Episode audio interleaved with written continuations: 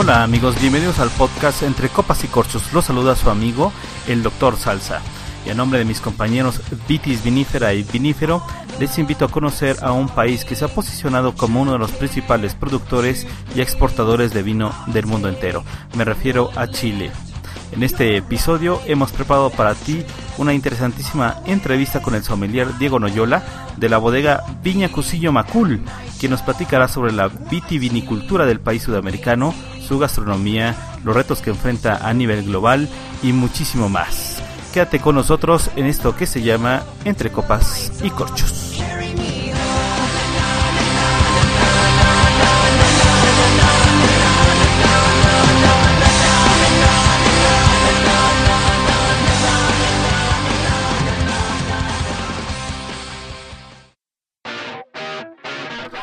Amigos, ¿qué tal? ¿Cómo están? Espero que le estén pasando muy bien. Pues en esta ocasión extraño a mis compañeros Vitis Vinífera y Vinífero, quienes espero se incorporen en el siguiente episodio. Eh, a decir verdad, se siente bastante extraño grabar sin ellos, pero confío en que sea de su agrado esta interesante entrevista que hemos preparado para ustedes con el sommelier Diego Loyola. Y si les parece bien, hacemos una breve introducción como saben amigos, Chile es un país muy importante en la escena vitivinícola mundial. Es el cuarto exportador de vino del mundo, después de los países europeos de Italia, Francia y España.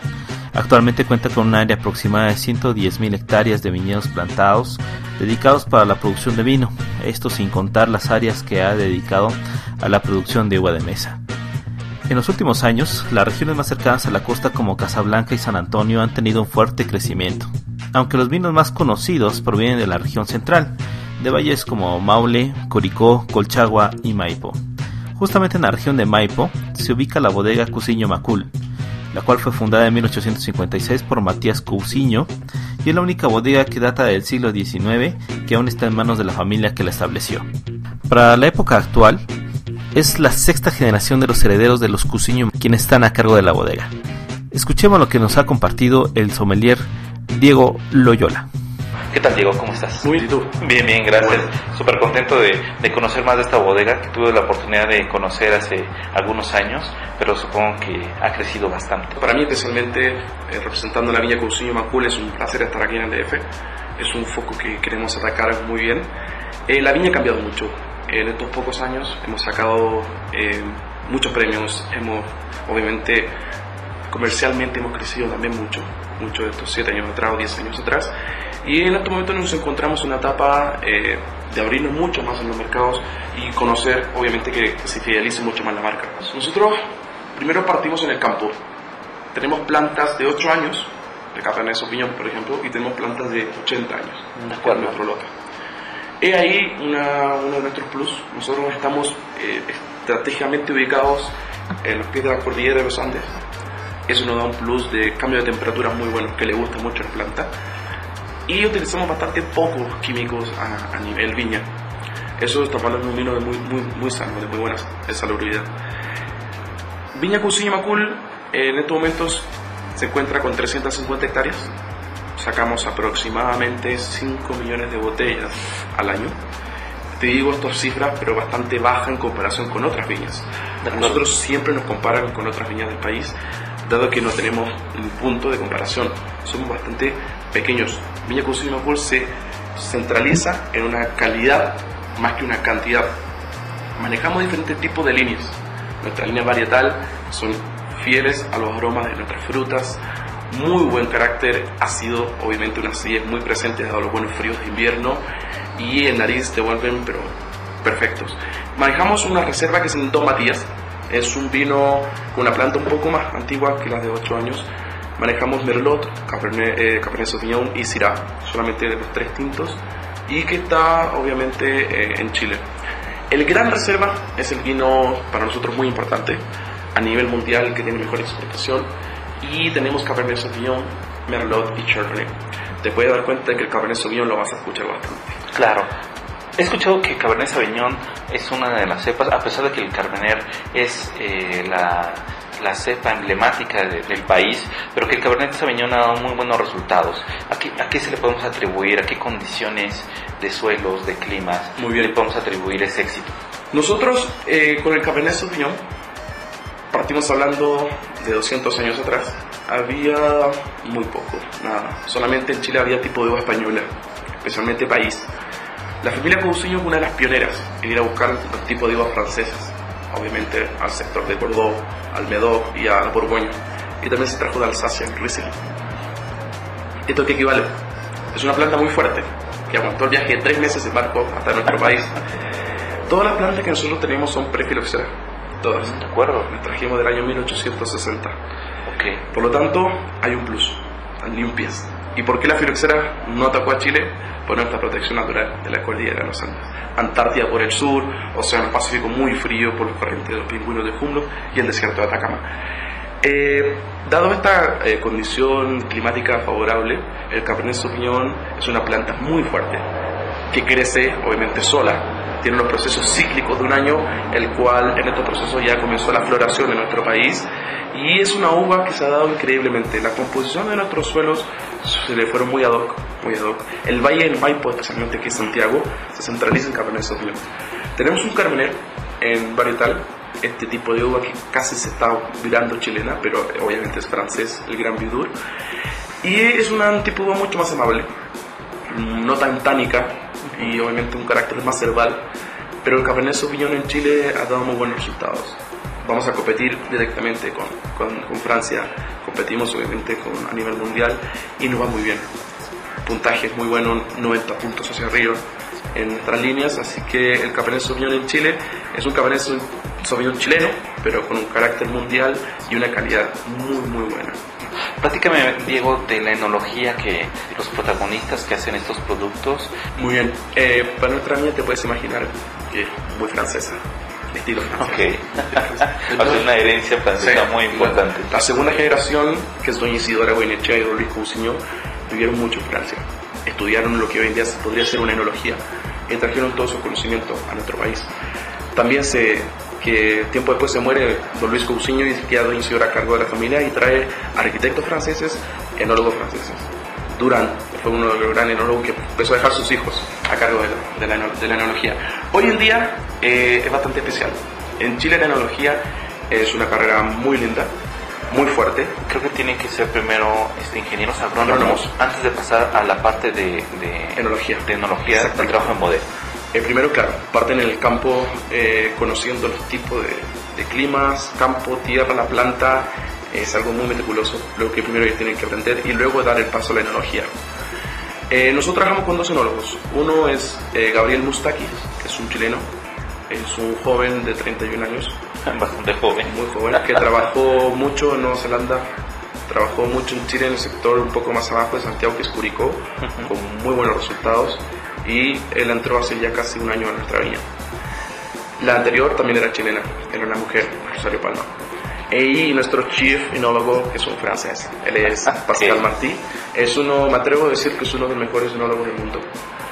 Salió de la, de la, de la escuela de, de Bordeaux de enólogos, se trabajó directo con el Gran Cru, el Mouton de Rochu, y luego se fue a trabajar con el señor Mondavi eh, haciendo el Opus One. Obviamente, claro, también muy reconocido. Muy reconocido. Y llega a Chile dando asesorías, Pascal Martí siendo, imagínate, la, la, todo lo que él sabe, empezó a dar asesorías y hace un vino para la viña Conchitoro de nombre Alma Viva. Después de eso, se va a nuestra viña a hacer Lota, el año 2003. De acuerdo. Lota, en todas las competiciones que va, le ha ganado a Alma Viva, le ha ganado a muchos vinos. Así que Pascal, a verlo, poder retener una viña fue muy difícil, pero le encantó. Se encontró con plantas muy, muy interesantes. La la evolución de la planta mientras está haciendo su proceso de, de polifenoles, agregando todo el tipo fisionómico de la uva, le llama mucho la atención que la pepa alcanza una madurez increíble, bien café, a diferencia de otros valles que es solamente muy verde. Es una madurez única de, de, del sector del Valle del Maipo. Y son las dos personas encargadas en nuestra viña de manejar el campo. También tenemos agrónomos. Agrónomos, una es francesa, el otro es chileno, que es una de las quintas generaciones que está trabajando con nosotros. De acuerdo. Es una viña muy tradicional, muy tradicional. E incluso hasta el día de hoy tú puedes encontrar familias dentro de la viña. Te puedes imaginar que viene de generación en generación. Es algo que se da, creo que es una de las únicas que está en Chile, con el sistema Fundo, que se llama. Pero el grupo enológico es muy profesional, es muy bueno y tiene un currículum que te lo dije más o menos macro, pero es increíble. Claro, no, me quedo impresionado sobre este e-, enriquecimiento en general, tanto de la parte de campo como en bodega, de, experiencias en, otras regiones muy importantes. ¿Cómo se ve el, escenario, cómo se ve Chile frente al escenario mundial del vino? ¿Qué, qué papel juega China, Estados Unidos, otros mercados grandes? Nosotros, nuestra visión, mi visión personal, eh, el vino chileno tiene mucha hambre tiene un hambre que lo está agarrando gracias a las visiones eh, naturales de nuestro país. Son unos pocos países que quedan las estaciones muy marcadas. Y la planta, guste o no guste, le, encanta el frío, pero también le gusta el calor. Entonces es uno de los pocos países que quedan con eso. No sé, eh, lamentablemente ha ido cambiando mucho el clima a nivel mundial.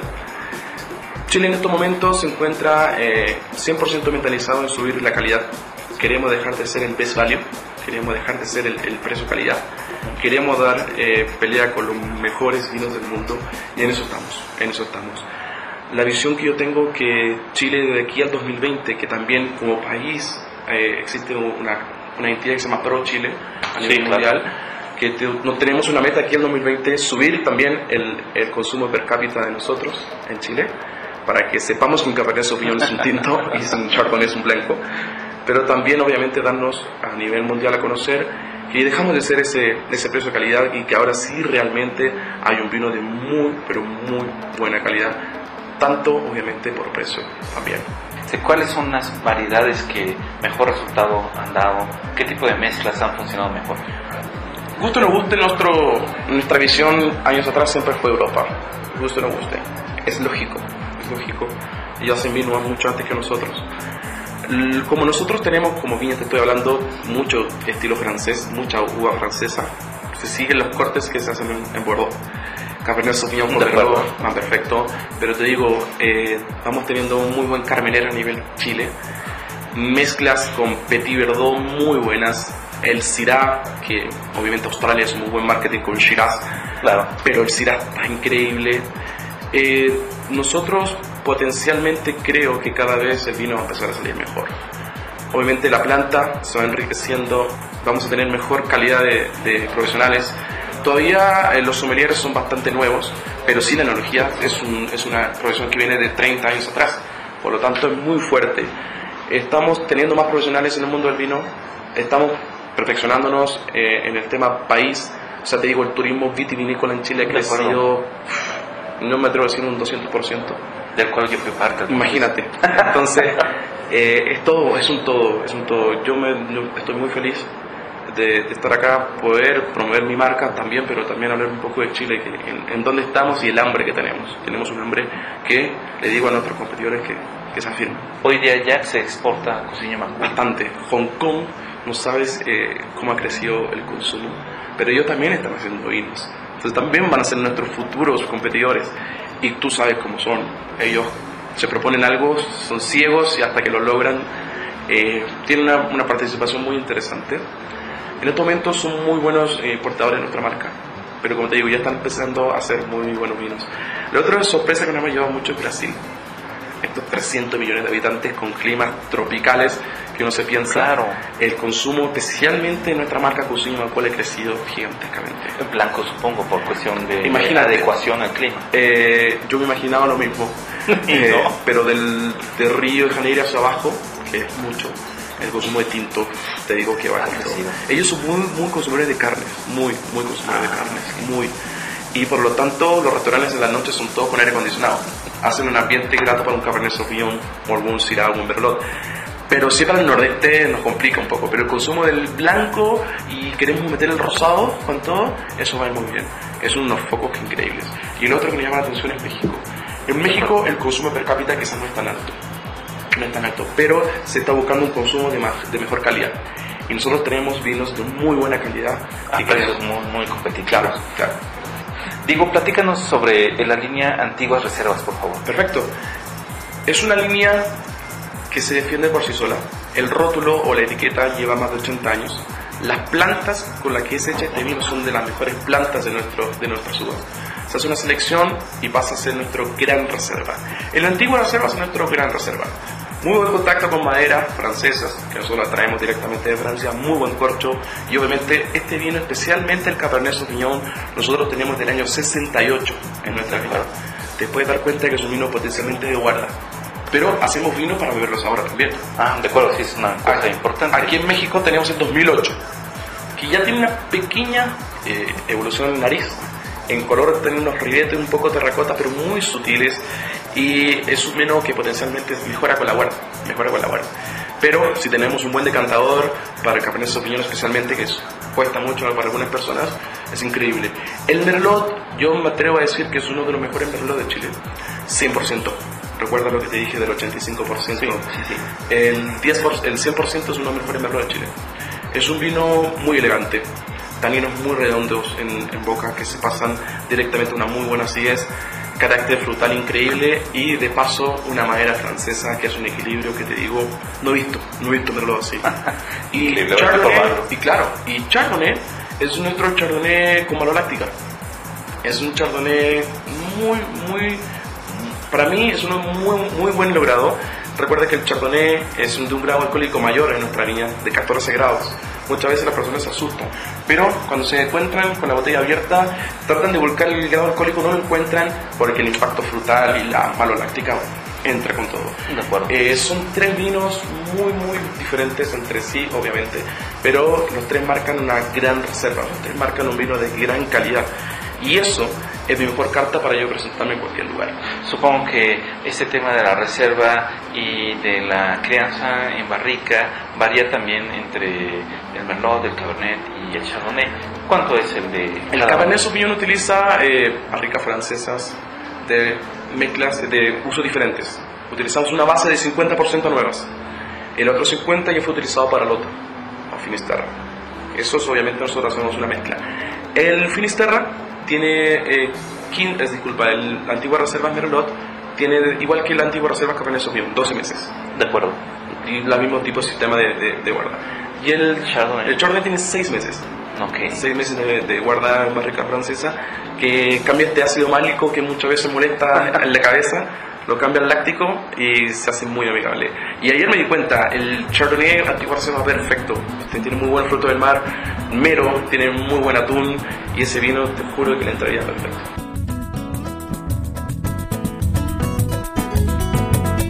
Olho da porta de casa e a morena passear.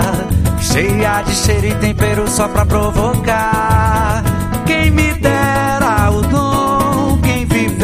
De som, quem será? Morar no verde dos seus olhos só pra me lembrar. Do mar, barco, a vela, jangada, a floresta a voar. Ahora que me platicas, veo que has tenido contacto con, con nuestra gastronomía y sus diferentes facetas. No, no, no tanto como me gustaría, llevo dos días, eh, pero sí se han portado muy bien los restaurantes. Te digo, me lleva una gran, gran sorpresa. Muy profesionales los restaurantes que me ha tocado ir. Muy buen servicio. de- muy buen vino, servicio. el buen manejo, su, su guarda. Muy buen servicio, muy buen servicio. Eh, vinos por ahí el que me tocó un grado de temperatura un poco alto, pero bien, bien. Y eh, las comidas, obviamente su base es picante. Me tocó probar un- unos picantes que casi me matan. ¿En serio? Otros no tanto. Es un- hay unos picantes muy sabrosos que tengo la intención de poder hacer unos mariajes. Ahora tienes que darme tiempo. ¿Cómo se ve la gastronomía mexicana en Chile? En Chile, eh, una vez por semana un chileno va a comer a un restaurante mexicano. Ok, eso es Una muy vez por bueno. semana. Ahora te juro que no es el mismo picante. Pero una vez por semana el chileno va a comer comida mexicana. El taco no sabes cómo es. Es un- muy famoso. Pero te digo, no es el mismo picante. es un picante hecho para Chile, creo de acuerdo. Creo yo. De acuerdo. Pero está muy bien visto. No sabes también el sistema de cervezas, cómo se vende. Increíble. Me atrevo a decir que es una de las más consumidas la cerveza mexicana. ¿Qué, maridaje nos podrías recomendar con, con estos vinos de las antiguas reservas? ¿Cuáles han funcionado mejor? Mira, eh, te voy a tratar de hablar un poco más macro eh, del tema de, la- de las armonizaciones. Muchas veces, eh, cuando armonizamos un vino con una comida, las personas se quedan con eso y no se atreven a probar con cosas diferentes. Hay muy buenos contrapuntos en el tema de las comidas. Obviamente, un Chardonnay y nosotros lo hemos maridado muy bien con todo tipo de pescado grasos, especialmente el que tiene maloláctica. El que no tiene maloláctica, por ahí también es más versátil. Pero de la línea Gran Reserva, el chardonnay antigua reserva, perfecto con espaguetis, con base de salsa de mariscos, no sabes cómo va, muy bien con todo tipo de preparaciones base de fruto del mar, no con tanta acidez, sí con un poquito más de grasa como los pescados. Y mm, el merlot, dado también muy buenos eh, restaurantes que, que he visto acá de comida italiana, 100%. O sea, pastas, pizzas, ravioles, todo lo que te puedes llegar a imaginar. Y también eh, carnes blancas, como un pollo, como un tipo... Me atrevería también con algún tipo de ciervo, también iría muy bien en la antigua reserva Merlot. Y en base quizás con algunas verduras salteadas, el Merlot se, se amiga muy bien. Y la antigua reserva Cabernet Sauvignon te puedo parecer más, más que un 100% carnívoro. Eh, Utilizarlo para personas que sean de ese tipo de paladar. Es un vino con una carga tánica importante en lengua, por lo tanto hay que entrarlo a armonizar directo con alguna grasita, no tan marcada, no tan marcada, muy bien con, con todo tipo de corte eh, de, de vacuno. Iría perfecto. Mucha salsa en base también a, a, a, verduras con base de pimienta, va perfecto, se, se maría muy bien. Pero como te digo, eh, espero que la armonización sea mucho más amplia, que crezcamos mucho más y que tratemos, no, no, no te digo que un, un, pescado con antigua reserva carne Sauvignon va a ser un contrapunto muy malo, pero sí tratar de, de cada uno de nosotros hacer su paladar propio. Claro, así que la gente tiene que como que atreverse a hacer sus propios experimentos Exactamente. ¿no? con alguno de estos tips muy Exactamente. básicos y yo como que, 10. yo que recomiendo siempre, en su casa, solo con amigos, hagan degustaciones, caten los vinos, mírenlos, huélanlos, eh, degusten y después si quieren obviamente lo que quieran. Pero es un ejercicio increíblemente que al cerebro le va ayudando mucho. Todo el tema de degustar, de catar, cualquier persona lo puede hacer pero hay que tener un poquito de memoria y tratar de, que el cerebro también se ayudarlo. Claro, es muy útil, así que vayan eh, llevando un, un, poco un registro de los vinos que han. Es increíblemente muy bueno. Eh, para que vaya, ellos vayan descubriendo cuál es el estilo del vino que, que es el suyo. ¿no? Y muchas veces, como aquí hay tanta gama de diferentes países, saber que, que, a, qué, a, qué, huele un chileno, a qué huele un australiano, un francés, esto es súper bueno, súper bueno. Es un ejercicio que yo recomiendo siempre, siempre. Hablando de la gastronomía chilena, ¿cuál es el, el, plato o hay varios platos que sean representativos de la gastronomía de su país? Nosotros en Chile eh, tenemos muy buena gastronomía. Al ser un país tan largo, eh, tenemos casi de todo. Te digo que nuestro fuerte, nuestro fuerte eh, son los frutos del mar. Tenemos en todo el Océano Pacífico muy buenos crustáceos, muy buenas centollas. O sea, eh, la comida de mar es muy fuerte en nuestro país. Tenemos el otro sector, que es la comida chilena, que es en base, muchas son base a maíz, se le llama el pastel de choclo en nuestro país, claro. que es increíble. Ese va muy bien con carmenet, con carne sauvignon, muchas bases de, de cebollas, eh, pero muy poco picante. En Chile no se consume mucho picante. También está la parte carnívora, muy fuerte. En Chile también se consume muy buena carne y eh, se trata de hacer también eh, unir todo esto, legumbres con carnes, eh, frutos del mar con legumbres. Como te digo, nosotros tenemos muchos legumbres que son porotos, los garbanzos, los variamos con camarones, por ejemplo, y es una bomba de calorías, pero muy eficaz. Y yo me atrevería a decir que todos los vinos que nosotros manejamos como Viña Consumo Macul son muy para la gastronomía chilena, mucho. Obviamente tenemos una descendencia española, que tampoco la podemos olvidar, mucho tomate, mucho tomate, claro. que va muy bien con Merlot, va muy bien con Pinot Noir, va muy bien con, con Cabernet Sauvignon. Eh, de ahí nace nuestra base también, o sea, muy estilo español como ellos nos conquistaron. Pero te vas a llegar grandes sorpresas el día que vuelvas y todos los amigos mexicanos que vayan, que prueben la empanada, que es una base de, de cebolla con carne, aceitunas, huevo, eh, va muy bien, muy bien. Y también hay, un condimento que está muy de moda en Chile que es el merquén. El merquén es un tipo de chile ahumado no para nada picante, muy sabroso. Tiene un picor para mí picante, pero me imagino que para usted no va a hacer nada. Muy sabroso que se está utilizando en toda la gastronomía. Se da un toque merquén y no sabe lo que cambia. Así que no olvidar el merquén, no olvidar los frutos del mar y tratar de pedir platos típicos chilenos como las legumbres, los empanadas, eh, también las cazuelas, que son caldos muy buenos con pollo y, y, y papas, muy buenos. Wow, Diego, me lo platicas y ya se me despierta el apetito. Y ya empieza, ¿no? Y ya quiero ir, a, ir a, mi agencia de viajes para comprar mi billete de, viaje a Chile. Con respecto a la huella del carbono y estas consideraciones para la sustentabilidad de, los proyectos vitivinícolas, ¿hay alguna propuesta de, Nosotros estamos al 200% con eso. Eh, como viña ya tenemos todas las, calidades ISO, eh, cuidando la huella de carbono recuperando todos los desechos de la uva que nosotros utilizamos como abono. Eh, super tratamos de utilizar muy poca, obviamente lo del agua, muy pocos químicos en el campo. No da para hacer un biodinámico ni orgánico, pero obviamente eh, tratar de, bajar todos los temas que pueden llegar a contaminar. Entonces nosotros queremos tratar de aportar con un grano de arena en el tema de la sustentabilidad. Ahora que mencionas la parte del Pinot Noir, hay trabajos de investigación o experimentación con otras eh, variedades de uva en la empresa mirando hacia aportar nuevas propuestas en el mercado del vino? Sí, eh, nosotros solamente estamos, ubicados en el Valle del Maipo. No por un tema de capital no se quería comprar en otros predios, que sí se podría dar otro tipo de uvas. Eh, esta es una evidencia. nosotros tenemos un, proyecto. Están las plantas. Están las plantas de Petit Verdot. Están las plantas de Bionier, están las plantas de Semillon, están las plantas eh, de Cabernet Franc. Así que eh, te va a ser una grata sorpresa. Sigue la viña, sigue la marca, te va a llevar una gran sorpresa. Tenemos eh, una nueva línea que queremos sacar al mercado. El Finisterra, que tú te lo dije que es tinto, ya tenemos el blanco en nuestro país. La mezcla Viognier, Chardonnay, muy muy buena. Y como te digo, Cabernet Franc con Cabernet, también tenemos un proyecto que está casi pero tú sabes que un poco la legislación nos demora. Después te digo, esto es un, un, una pan premier que te dije, no, lo sabe nadie, en Chile solamente en la viña se ha tocado el tema.